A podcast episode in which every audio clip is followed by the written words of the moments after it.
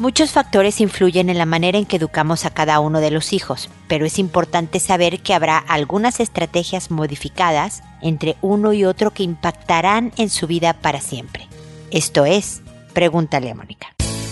Noviazgo, pareja, matrimonio, hijos, padres, divorcio, separación, infidelidad, suegros, amor, vida sexual.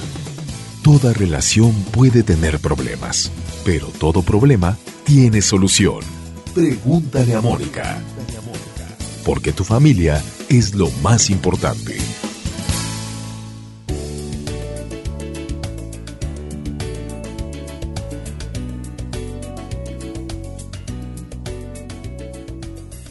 Bienvenidos amigos una vez más a Pregúntale a Mónica. Se me estaba olvidando cómo empezar el programa. Soy Mónica Bulnes de Lara, como siempre, feliz de encontrarme con ustedes en este espacio que hablamos de las diferencias que hacemos en los hijos. La verdad es que si un hijo nos pregunta ¿quién quieres más, mamá? Decimos que a todos iguales y que los hemos educado igual, incluso a hijos de edades parecidas, o sea, muy cercanas, quiero decir. Pero la verdad es que cambiamos, cambiamos como papás. Debemos de cambiar en algunos casos y en otros, aún sin quererlo, lo estamos haciendo. ¿A qué me refiero? A que con el primero, el primero de los hijos, el mayor, generalmente somos más aprensivos, más preocupones. Yo les he contado en alguna ocasión cómo con mi primer hijo ponía el monitor del bebé adentro de la cuna para checar que seguía respirando el bebé. Con la segunda y el tercero ya estaba yo más relajada y no lo hacía de esa manera, no estaba dentro de, de la cuna.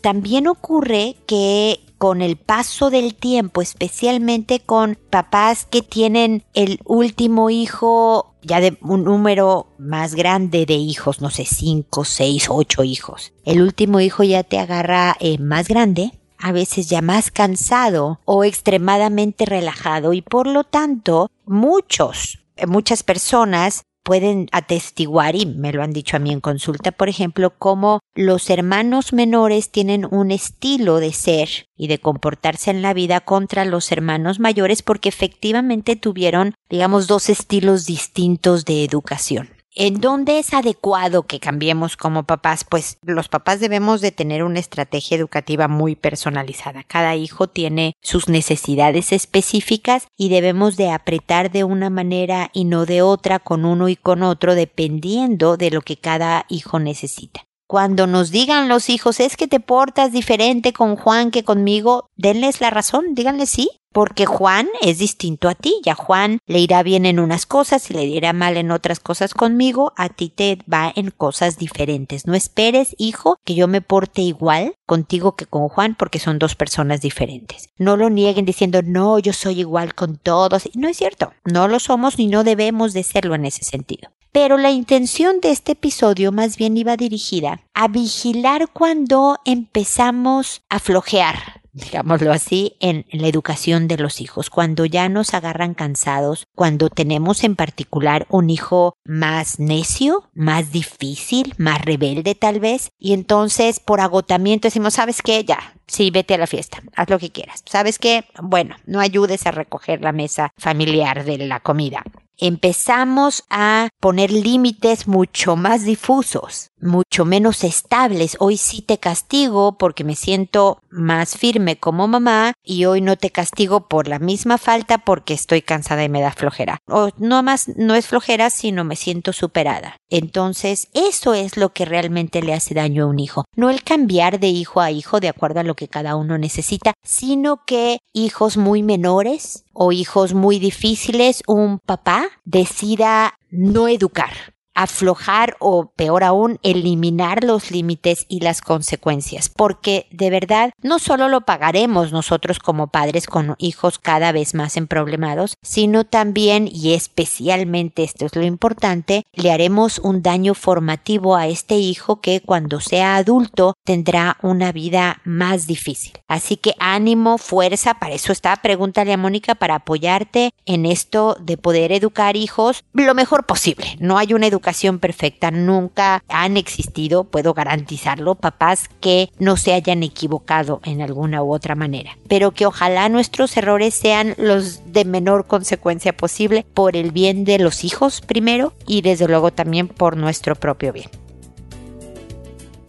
Con esto termino mi comentario inicial. Ustedes saben que me pueden escribir desde la página www.preguntalemónica.com. Ahí además pueden ver todos los episodios. Tienen de verdad una biblioteca de conocimiento eh, sobre relaciones humanas, sobre relaciones interpersonales, especialmente familiares, pero también de trabajo, con amistades y demás, porque he hablado de muchísimos temas, siempre con la intención de ser ayuda de proporcionar algún dato, alguna estrategia, alguna idea que les ayude a construirse una vida mejor. Síganme en las redes sociales y estén preparados porque como estamos a punto de cumplir los mil episodios, quiero hacer algún tipo de festejín, alguna actividad que distinga, porque no cualquiera puede decir que tiene mil episodios de un podcast, esta forma tan, tan nueva pues ya no tan nueva, llevamos 13 años casi, pero, pero todavía nueva de comunicarnos ustedes y yo.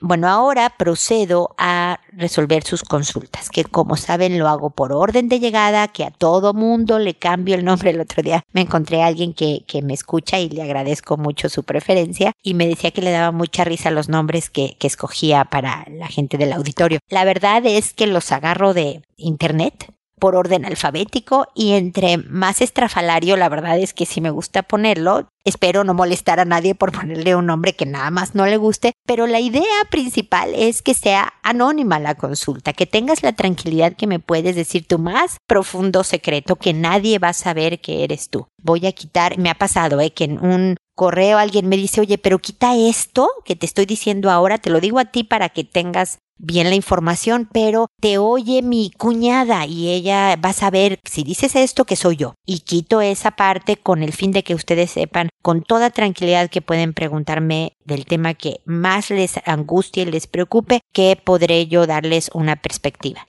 contesto por audio y no por escrito, no les contesto el correo directamente porque mi intención es precisamente ese, que otras personas que lo, oigan el programa pero que no me hayan escrito y tengan una situación similar a la de la persona que me escribe, puedan encontrar en mi respuesta algo que les pueda funcionar y solucionar su problema si multiplicamos la ayuda. Ustedes saben que me tardo. He tratado de, le dije hace poco a una linda y paciente persona del auditorio que, porque me decía, oye, no ha salido mi respuesta, me escribió. Me disculpaba con ella porque llegan muchas preguntas en ocasiones y le dije, ¿sabes qué? Voy a grabar dos programas por semana con el fin de apurar las respuestas porque estoy viendo que el plazo se está alargando. Trato de tardarme más o menos un mes y ahorita voy un poco más allá de un mes y no me gusta. Y justo cuando le digo eso me da influenza. Y entonces me enfermo y entonces no grabo y, luego cuando pude grabar podía grabar solo uno porque tenía trabajo atrasado y ahora se vienen unas vacaciones. Créanme, esta semana voy a dejar grabados varios episodios con el fin de que Abel, mi brazo derecho y, y, fuerte colaborador en Pregúntale a Mónica, que sin él no podría suceder este programa, pueda publicar los que le deje para esta semana, por supuesto, y para la próxima, y acortar un poco los tiempos de espera. Mientras tanto, les agradezco muchísimo su paciencia y su comprensión en esta tardanza. Bueno, ya, como introducción es muchísimo, voy a proceder a, a responderle a Olimpia, que me dice, hola, con mi pareja nos casamos en el 2016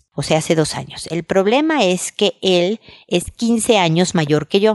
Dos meses antes de casarnos empezó con problemas de erección. Yo pensé que era por el estrés del matrimonio, pero no fue así. Fue empeorando. Fue al doctor, todo bien, con los exámenes, tomó hasta Viagra y nada. A veces lo busco y no hay caso. Ya no sé qué hacer para que él funcione. Él me dice que me dio ya los hijos y con eso él está pagado, pero yo como mujer lo necesito. A veces me dan ganas de irme, pero no sé, no puedo. No sé si es por mi hija de 12 años, no sé si aún lo quiero, que no me atrevo a irme o qué. Gracias, ayúdeme, aconsejeme, porfa. A ver, mi querida Olimpia, gracias por tu correo.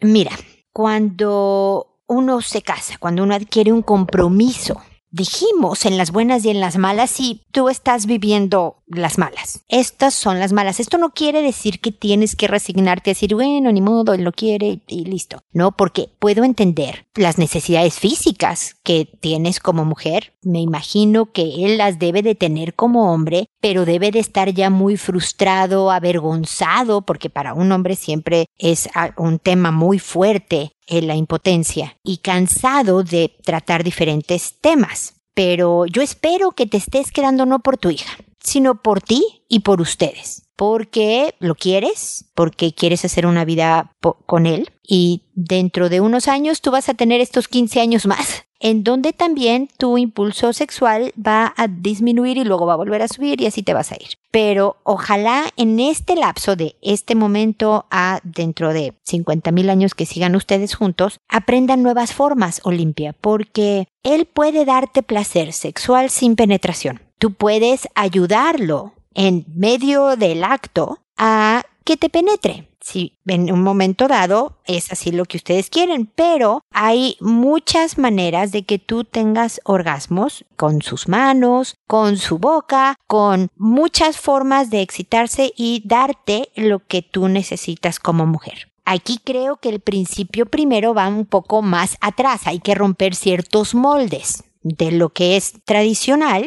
lo que es esperado en una relación sexual de una pareja, siempre y cuando los dos no sientan que pierden dignidad al hacer algún tipo de acción, la parte en la que alguien diga, no, esto de plano yo no lo puedo hacer, respeten eso. Pero creo que de lo tradicional a no, esta parte si no la voy a hacer, hay muchas opciones. El punto previo es que él sepa que la relación sexual no es solo para dar hijos en la relación sexual es primero para la pareja, porque si fuera solo para dar hijos, el único que sentiría orgasmos sería el hombre, porque necesita el orgasmo para poder eyacular semen, que es lo que fecunda a la mujer. La mujer no tendría por qué tener órganos de placer, bueno, a lo mejor sí para recibir al hombre, entiendo esa parte, pero no necesariamente debería de sentir un orgasmo. ¿No? Ella con que sintiera algo de placer se cubriría el ya me embarazó, cumplimos, adiós. Pero la verdad es que la relación sexual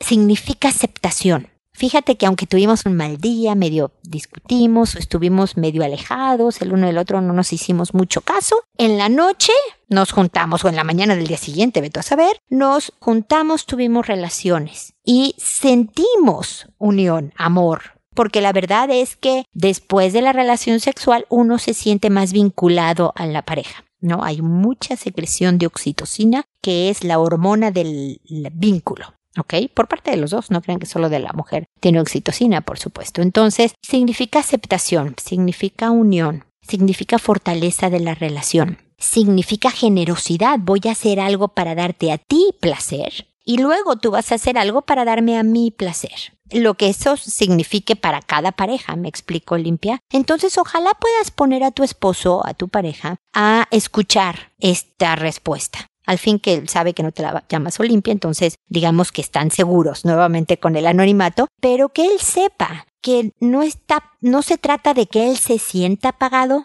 porque no tiene a ti solo para procrear hijos o no espera que tú solo seas madre, sino que seas mujer. De hecho, su relación empezó con una pareja de un hombre y una mujer. Por lo tanto, esto debe de continuar si quieren seguir bien fuertes en la relación de pareja. Habrá cosas que se van a tener que resignar a aceptar. A lo mejor él nunca jamás puede volverte a penetrar. Ok, habrá cosas que tendrán que ceder pero ojalá aprendan otras nuevas que sea una nueva manera de relacionarse. Y diviértanse, ríanse, muéranse de la vergüenza y luego del asombro y luego de, caray, para eso son pareja y se casaron y tienen historia y tienen dos hijos y tienen todo esto para con confianza explorar nuevas opciones, sean creativos pero siempre respetando la opinión del otro de no, eso ya me parece un poco exagerado, mejor un rengloncito más abajo, por favor, y que puedan reencontrar el placer. Ok, Olimpia, espero que sigamos en contacto y suerte en este nuevo proyecto. Suena interesante. Luego sigue Penélope que me dice, hola, buscaba en foros una respuesta y me topé con tu consulta. Espero que me puedas ayudar, que estoy muy disgustada y no sé qué pensar y qué hacer. Mi hijo tiene 12 años y entra en la adolescencia. Ahora estamos de vacaciones en casa de mi hermana que tiene una niña de 5 años. El otro día viene y nos cuenta que mi hijo quiere meter el pene en su vagina. Enseguida reaccionamos y hablamos con mi hijo, y es cierto, me dijo que quería probar cómo es que empieza a tener erecciones y no sabe qué hacer. Yo eso lo entiendo, pero me preocupa que lo quiso probar con una niña tan pequeña. No sé qué pensar ni cómo reaccionar. ¿Es normal su comportamiento? Mi hermana y yo no sabemos qué hacer para que las relaciones entre nosotras no se estropeen. Si me puedes ayudar, te agradecería mucho. Gracias. Bueno, mi querida Penélope, espero que tú y tu hermana me estén oyendo. Mi primera petición es que tu hermana también oiga esta respuesta porque obviamente les atañe a las dos. Número uno, hay que felicitar a esta niñita de 5 años que hizo lo que tenía que hacer, inmediatamente avisar, denunciar, no importa que el primo sea tan grande, digamos que no se dejó dominar por completo, que fue capaz de ir a decir, oye, esto me late que no está tan bien, déjame les cuento. ¿No? Entonces la denuncia es bien importante. Por otro lado, a tu hijo también hay que felicitarlo, fíjate tú, por la honestidad de su respuesta. Pues sí, no lo niego, porque, uy, tú no tienes idea, en este programa lo hemos visto muchas veces en mi consulta personal, cómo la gente que ha abusado de una persona o ha intentado abusar de una persona, lo niega, y lo niega por años. Y lo hemos visto en los noticieros y en muchos lados, ¿no? No, no es cierto, está mintiendo, no, no fue así, no, ella quiso. Eh, eh, eh. Él dijo, no, si es cierto, tengo curiosidad, quiero saber cómo funciono y, ¿no? Tú me preguntas, ¿esto es normal? Sí, es muy normal que sienta curiosidad, que sienta que puede ya tener erecciones y quiera ver cómo funcionan. Lo que no debe, obviamente, y me sorprende que él no lo entienda como claro, y si no hay, me imagino que ya lo hiciste, se lo aclaraste, es el intento de violación. Yo creo que no fue intento de violación, yo sé que estoy exagerando, Penelope, pero es importante que le pongas un toque de dramatismo al hablar a tu hijo, ¿no? Pero sí es el intento de abuso sexual, eso sí es claro, que tuvo con su prima. Porque una niña de cinco años no tiene por qué lidiar con el, oye, mi primo me quiere penetrar, ¿no? Una niña tiene que estar jugando a las muñecas, a la pelota, a subirse a un árbol, a correr en un parque, a ver caricaturas, no tiene que lidiar con el acoso de un primo y luego la denuncia sobre un potencial abuso sexual. Entonces lo que él intentó cometer es un delito, es un abuso sexual. Y cuando hay tanta diferencia de años entre el abusador y el, abusado, en unos años más, cuando él sea adulto, se puede convertir en pedofilia si no hay autocontrol. Entonces se está jugando con algo muy serio. Una cosa es la sana curiosidad de entender cómo funciona un cuerpo por otro lado, la importancia de entrenarse en la paciencia, hijo, porque tienes 12 años. Y la verdad es que es mucho mejor que te esperes muchos años a tener relaciones. Porque necesitas madurez física, o sea, no porque ya tengas erecciones tienes todo lo demás. Y sobre todo madurez emocional para porque es la relación íntima. Habla de que te estás entregando cuerpo y persona, o sea, cuerpo y espíritu, cuerpo y alma, en un acto. Y por lo tanto es un acto no menor. La gente que dice no es solo físico, la verdad es que en mi opinión, de Mónica Bulnes, todos los que me oyen pueden estar, o algunos espero, en, en desacuerdo, es mentira, porque no somos nunca solo cuerpo. Nunca somos solo cuerpo puedo entrenar a mi cabeza a decir, bueno, esto no voy a dejar que me, sobre todo en violaciones, ¿no? Que, que toque mi persona, defina quién soy si me atacaron sexualmente. Pero toma mucho tiempo el procesar eso porque te tocaron personalmente atacaron tu espíritu, te hicieron sentir vulnerable, te trataron de dominar a través de tu cuerpo. Entonces, bueno, eso es toda una cosa filosófica, pero el caso es que una cosa que me preocupa un poco, Penelope, es que me dices estoy disgustada y entiendo tu enojo, ¿eh? No quiero decir que estés equivocada en tu enojo. Debe de haber enojado, asustado, preocupado, una serie de cosas. Pero el enojo, aunque fundamentado, no ayuda en esta situación. Tu hijo necesita de ti abierta a la conversación, directa, clara, pero incluso cariñosa. Viejo, yo lo sé que vas a tener impulsos y va a ser difícil, pero no puedes ir buscando niñitas menores para desahogar tus impulsos porque entonces sí te conviertes en un depredador. Y eso, además de que le destrozas la vida a alguien pequeñito o mediano o igual que tú, ¿eh? También tú te la afectas para siempre, hijo en la opinión que tienes de ti mismo, en tu corazón y en la entrega y en bla, bla, bla, y les darás el, rollo. Lo que requiere de las tías y, decirle, ya hablé con tu prima, la felicitamos por esto, tu tía está enterada, de tal manera que cuando él esté en casa de la tía o tu sobrina esté en tu casa, sepan que están en conocimiento y están supervisando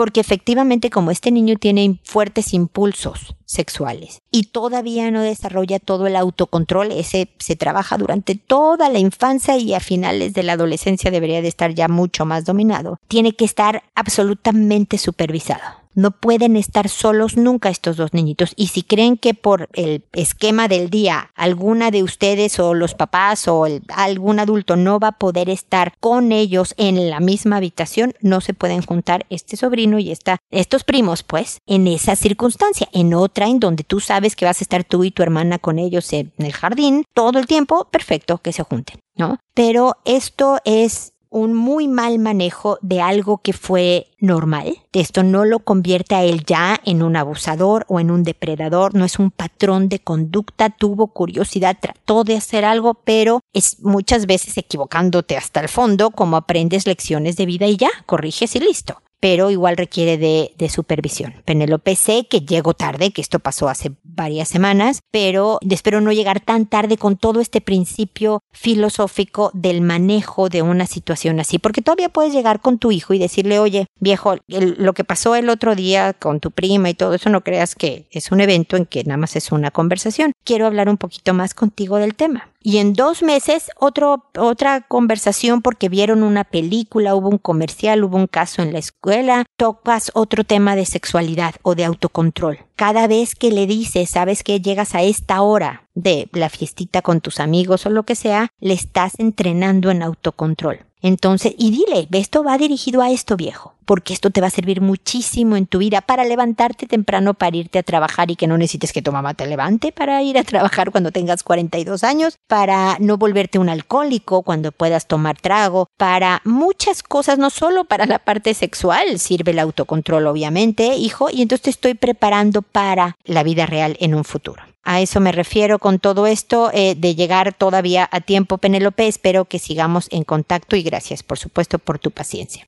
Raquel me escribió y me dice, hola Moni, esta vez tengo unas preguntas generales. Entenderé completamente si no las respondes todas o en distintos episodios. Me quedé con una duda de tu última respuesta. Dijiste que me exijo mucho. ¿Cómo puede alguien exigirse mucho y cometer tantos errores? Para mí, alguien que se exige mucho, mínimo, sabría que al decidir una carrera te tienes que plantear a dónde quieres llegar, qué quieres hacer de tu vida, no 20 años después. Tal vez solo me critico mucho. Por un lado, ¿por qué no puedo controlar lo que llega a mi mente? ¿Por qué no puedo controlar mis pensamientos y solo el tiempo que duren en mi mente? ¿Por qué no puedo lograr nunca recordar algo? ¿Cuál es la diferencia entre ayudar a un niño y a un adulto. Por ejemplo, si un adulto se cae, lo más amable es ir a ayudarle. Yo no lo dudo ni un poco, pero con los niños algunas personas desde lejos le dicen levántate. ¿A qué edad es cuando uno comienza a ir a ayudarlos a levantarse? ¿O cuando un bebé está dormido? Algunas personas siguen haciendo ruido y dice para que se acostumbre al ruido. Pero cuando es adulto, hasta de puntitas caminan y le dicen a los niños no hagas ruido porque tu papá está dormido. Ja, ja, ja, ja. Muchas gracias por tu tiempo.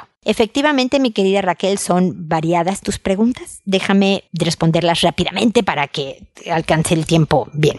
Te criticas mucho porque te exiges mucho, mi querida Raquel. La exigencia está en decir, ay, yo quería llegar a mil y llegué a 800, qué mal. Yo quería llegar a mil. O sea, claro, te estás criticando por no eh, eh, por llegar a 800 te criticas a ti misma, pero porque la meta es exigente, es mil. Dice, ¿cómo alguien que se exige mucho comete errores? Precisamente por eso, porque parece que no está permitido ser humano y equivocarse. A eso se refiere la sobreexigencia. Siempre hay que exigirnos, ¿eh? Siempre hay que pensar quiero ser una mejor persona, pero no al nivel de autoflagelarse, me explico, no al nivel de que tu autoestima de verdad sufra ante la vara tan alta que pones y que quieres dar pasos gigantes para alcanzar esta vara y no apreciar los pasitos pequeños que te van haciendo subir hacia la vara. ¿Me explico? cuando dices, oye, ¿cómo voy? Eh, cuando escogí mi carrera, ¿cómo no sabía lo que iba a ser mi vida? Y lo entiendo 20 años después, porque lo terrible de escoger carrera es que lo hacemos cuando somos adolescentes, adolescentes, Raquel. A los 18, a los 17, a los 19 y a los 18, 17, 19 muchas veces no tenemos idea de qué es lo que queremos. Lo descubrimos en el camino. Hay gente que lo tiene claro, sí, los hay ¿no? Mi hija, curiosamente, desde los 15 dijo que quería estudiar diseño. Y yo a los 15 la verdad es que le dije, ay, qué lindo, hijita, pero dije, pues quién sabe si vaya a estudiar diseño. ¿Y qué creen? Se acaba de titular de diseño y está muy contenta con su elección. Yo estaba entre medicina y psicología y la verdad es que todo el tema de la medicina, por eso ahora me meto mucho en neuropsicología, me sigue fascinando. Y si yo no hubiera querido ser tan mamá como quería ser y sabiendo las exigencias de medicina, por eso dije, bueno, me voy a ir por psicología, que también me gusta mucho, pero eh, medicina no, porque más quiero poder tener tiempo de familia. Y fíjate tú, lo mío fue la psicología. Yo no creo que a lo mejor lo hubiera yo hecho muy bien en medicina, creo, no tengo idea, no, pero por lo menos sé que me fascina lo que hago. Pero mucha gente, no te voy a decir la gran mayoría, pero no es cierto, mucha gente por otro lado descubre que, no, fíjate que estudié derecho, me dediqué 20 años a derecho y yo en realidad quiero tener una banda de rock. O yo en realidad quiero trabajar en filantropía. Es decir, ¿Qué importa, Raquel? ¿Qué importa que encontraste tu camino 20 años después, 7 años después, 35 años después? Yo creo que lo importante es haber tenido una buena vida con mucho aprendizaje y finalmente encontrar por dónde quieres ir, encontrar tu camino a la hora que sea, pero sin menospreciar los años anteriores como años perdidos, nunca se pierden. Uno sí aprende, uno también la pasa bien y también la pasa mal, ¿por qué no? A ver, ¿qué sigue? ¿Por qué no puedo controlar los pensamientos que lleguen a la mente? Porque los pensamientos nos sorprenden a veces. Yo quisiera no pensar en un elefante. Y en el momento en que digo no quiero pensar en un elefante, pienso en el elefante, ¿no es cierto? Entonces cuando tengo un problema, terminé con mi novio, ¿no? Digo, ya no quiero pensar en él. Bueno, lo estoy invocando o estás, vas a comerte una fruta y escoges una manzana y te acuerdas que a él le encantaba la manzana. No puedes evitar estas conexiones de pensamientos con emociones, con historia. Y por lo tanto ya llegó el pensamiento a tu cabeza. Por eso yo hablo mucho de controla entonces el tiempo que está ese pensamiento en tu cabeza. Ya que el pensamiento entró sin avisar, sin ser invitado, que eso creo que nos pasa a todos, bueno, no lo alimentes. Si es un pensamiento que me entristece porque claro, a mi novio era tan sano comiendo frutas y la pasamos tan bien y duramos tanto tiempo en que me habría equivocado, qué tristeza que ya lo tocó. Y ahí te vas a una depresión tremenda. Por eso yo hablo de controlar el tiempo. No podemos necesariamente controlar que un pensamiento no exista en nuestra cabeza, porque incluso, ya lo acabo de decir, al pensar en no quiero pensar en elefantes, estamos pensando en elefantes y entonces nos autoboicoteamos. A ver, ayudar a un niño o a un adulto, porque el adulto ya está formado, se supone, mi querida Raquel. No le ayudas a un adulto a levantarse o a no despertarlo cuando duerme. De entrada, porque los adultos dormimos más mal que los niños. ¿Tú has visto niños que caen en brazos de sus padres en medio de un desfile militar donde hay balazos y trompetas? y un adulto no duerme tan fácilmente. Pero no es por eso. Es generalmente es porque el niño está en formación y queremos fortalecer su carácter de tanto de lo que yo hablo en este programa. Por lo tanto, hay muchas personas que lo que dicen es, levántate hijito, tú puedes. Y al adulto vas y le ayudas. Y eh, obviamente dependiendo de qué tan fuerte se cayó el tu hijo, ¿no? Pero si ves que es una caída en donde no pasó nada, le fortalece el carácter de decir, a ver, tú levántate, puedes, sigue jugando. ¿No? No, no te voy a llevar la tarea, recibe el cero de parte de tu profesora, no te voy a ayudar en esto porque lo he hablado y tengo episodios de Pregúntale a Mónica sobre el rescate equivocado, ¿no? De cómo al rescatar a un hijo le hacemos un daño formativo importante. El adulto ya está formado. El adulto ya debe de tener un carácter, ojalá fuerte, con sus defectos y debilidades. No, no vamos a exigirnos demasiado, Raquel, pero ya no necesita de tanta ayuda de la comunidad, ¿ok? Espero haberte resuelto tus dudas, Raquel. Si no, síguemelas aventando yo feliz de resolverlas porque son siempre, siempre, Raquel, bien interesantes y creo que de interés para todos nosotros porque todas las preguntas que hiciste son ejemplos de vida que pasamos todos, ¿ok? Luego sigue Talía, que me dice, hola Mónica, te cuento, llevo 21 años casada con dos hijos adolescentes. Para octubre quisiera separarme de mi marido, pero no sé de qué forma decírselo, pues es una persona tóxica y vengativa y sé que pondría a mis hijos en mi contra. A mi familia y amistades les hablaría pestes de mí, por eso tengo que decírselo con tacto. Quiero quedarme con la custodia de mis hijos y seguir viviendo en la misma casa, pues es mía al 50%. Tampoco sé si tengo que ir al juzgado antes a por los papeles de la separación o eso se hace después yendo los dos. Espero que puedas asesorarme en este caso. Gracias de antemano. Siempre escucho tus programas. Un saludo. Muchas gracias, Talía, por tu preferencia, por tu paciencia, sobre todo. Qué bueno que llegué antes de octubre. Tal vez ya se lo dijiste, no lo sé. Mi sugerencia sería primero, sobre todo con alguien que es vengativa y tóxica, que te asesores con un abogado. Un abogado te puede decir, mira, te va, protégete así con respecto a lo de la casa, eh, guarda estos papeles con respecto a, no sé, para lo de la pensión o la custodia de los hijos. El abogado te va a decir los cuidados legales que tienes que tener previos a incluso el aviso de divorcio con tu esposo.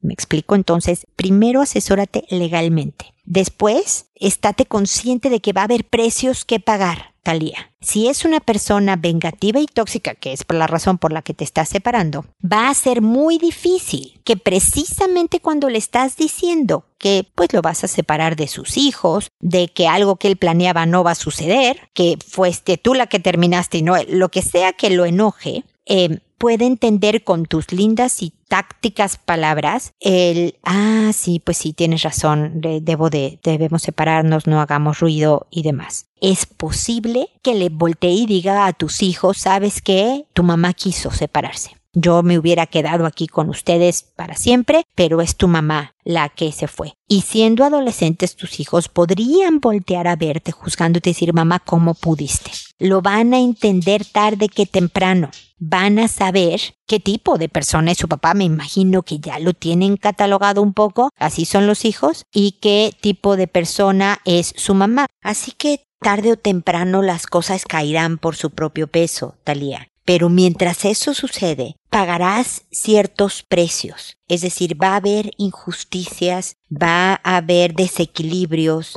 Él podría, no lo sé, ojalá y no, usar a tus hijos como arma. No hagas tú lo mismo. Tú protege la salud mental de tus hijos sobre todo lo que pase. Es decir, no les hables mal de él, Trata de enfocarte en lo que ellos puedan necesitar de un padre, pero desahoga tus frustraciones de lo que no está haciendo, de lo que está haciendo mal él o lo que sea, con tus papás, con amigas, con otras personas, jamás con tus hijos, ¿ok?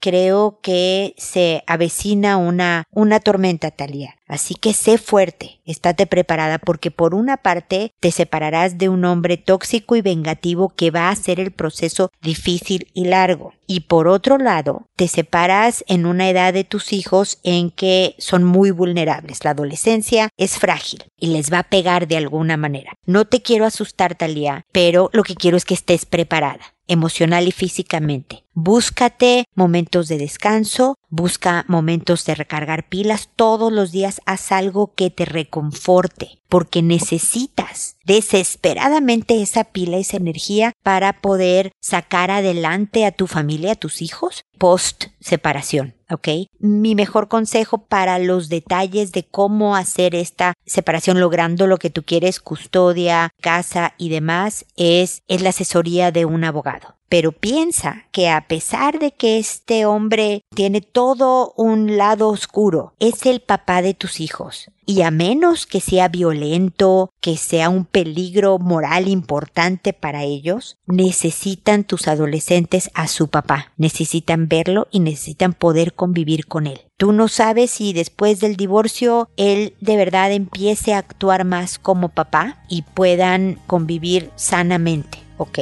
Así que analízalo lo más frío posible. Estoy yo aquí para ayudarte a pelotear ideas y ver qué es lo mejor, no lo que uno quiere o lo que uno desearía que fuera, sino verdaderamente lo mejor para tus hijos y para ti. Aquí estoy para acompañarte en este difícil proceso. Fuerza, ánimo y espero que sigamos en contacto. Y también espero amigos que nos volvamos a encontrar en un episodio más de Pregúntale a Mónica. Y recuerda, elige ser amable. Hasta pronto.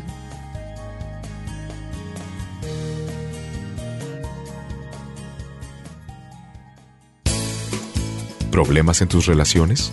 No te preocupes, manda tu caso, juntos encontraremos la solución. www.preguntaleamónica.com Recuerda que tu familia es lo más importante.